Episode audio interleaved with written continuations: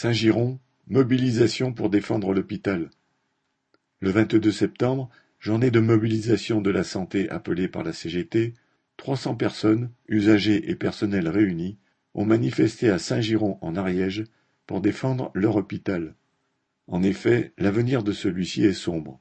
Depuis fin juin, un administrateur provisoire a été nommé par l'ARS et dirige seul l'hôpital sans que ni les instances ni les élus ne soient réunis, comme un Terminator entre guillemets venu là pour tout casser.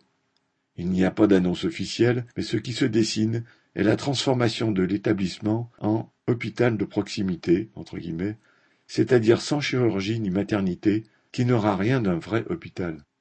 Les urgences se réduisent à de la bobologie, avec une gare de triage vers les hôpitaux de Foix, Saint-Gaudens ou Toulouse, c'est-à-dire à une heure de trajet au minimum. Déjà cet été, elles ont été fermées plusieurs jours.